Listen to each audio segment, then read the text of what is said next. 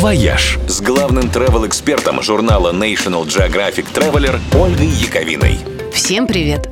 Пока Москву бросает то в жар, то в холод, на Алтай пришла настоящая весна.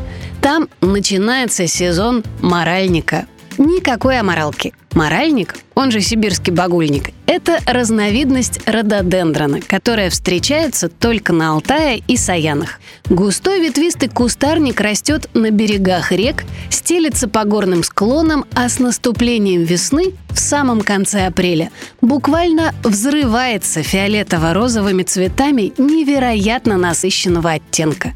Этого момента ждут с не меньшим нетерпением, чем в Японии цветение сакуры – а краски такие яркие, как в Индии на празднике Холи. Две недели весь Алтай тонет в душистом сиреневом тумане.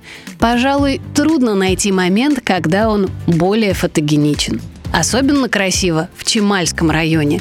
Здесь, на берегах Катуни, в начале мая обычно проводят большой фестиваль с песнями, плясками, традиционной алтайской кухней и прочими традиционными развлечениями. Традиции и ритуалы для Алтая вообще – дело первой важности. Здесь с большим почтением и уважением относятся к древним мифам и легендам.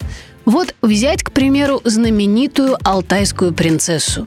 Ее мумия, найденная в урочище Укок, хранится в Горно-Алтайске в Национальном музее имени Анохина. И увидеть ее можно только несколько раз в месяц, в дни новолуния. Этот график составлен с учетом активности злых духов. Поначалу все это удивляет, но потом привыкаешь. На Алтае вообще все пронизано магическим реализмом.